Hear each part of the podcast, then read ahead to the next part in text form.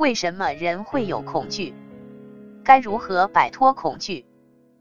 恐惧是人存在的核心，是其他情绪的刺激物。大自然或宇宙设计出恐惧，以确保身体的生存。每当身体的生存受到威胁时，较底层次的大脑或爬虫类脑就会负责产生战斗或逃跑的反应。随着文明的成长与社会的进步，人的生活变得安全，生存受到的威胁减少了。于是焦点转向心理层面，有着强烈个人身份感的头脑因而出现，创造了我与非我的领域与分裂。人的头脑是一种生存机制，以恐惧为中心发挥作用。几乎每个头脑活动都可以解释为对生存的恐惧，它是所有情绪之母。比方说，当你探寻到憎恨的源头时，发现它是害怕被支配或毁坏，而表现为对人的反感；嫉妒则是因为害怕被逐出族群。当你觉得不安全，或是心理上遭到他人或外在情况危害时，你就会变得暴力。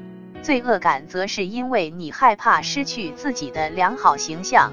另外，当你觉得自己在他人眼中无足轻重而受伤或痛苦时，是因为你害怕失去爱或害怕被拒绝，恐惧无法被解决，只能被化解。逐渐觉知到恐惧之后，你会看到它不过是个投射，并非真实。头脑投射出一个不存在的身份，并且奋力去保护它。头脑就像是个瞎子，在黑暗的房间中寻找不存在的黑猫，仿佛在进行不可能的任务。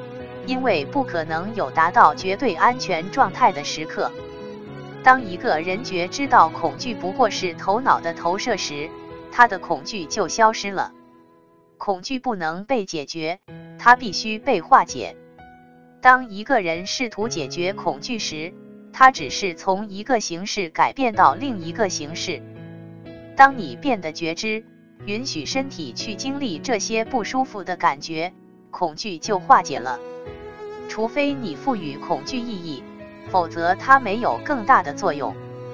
心智上的了解无助于面对恐惧，因为恐惧违抗所有的逻辑。当你不再努力去了解时，就可以全然经验恐惧。这就是自由，就是解脱的自在。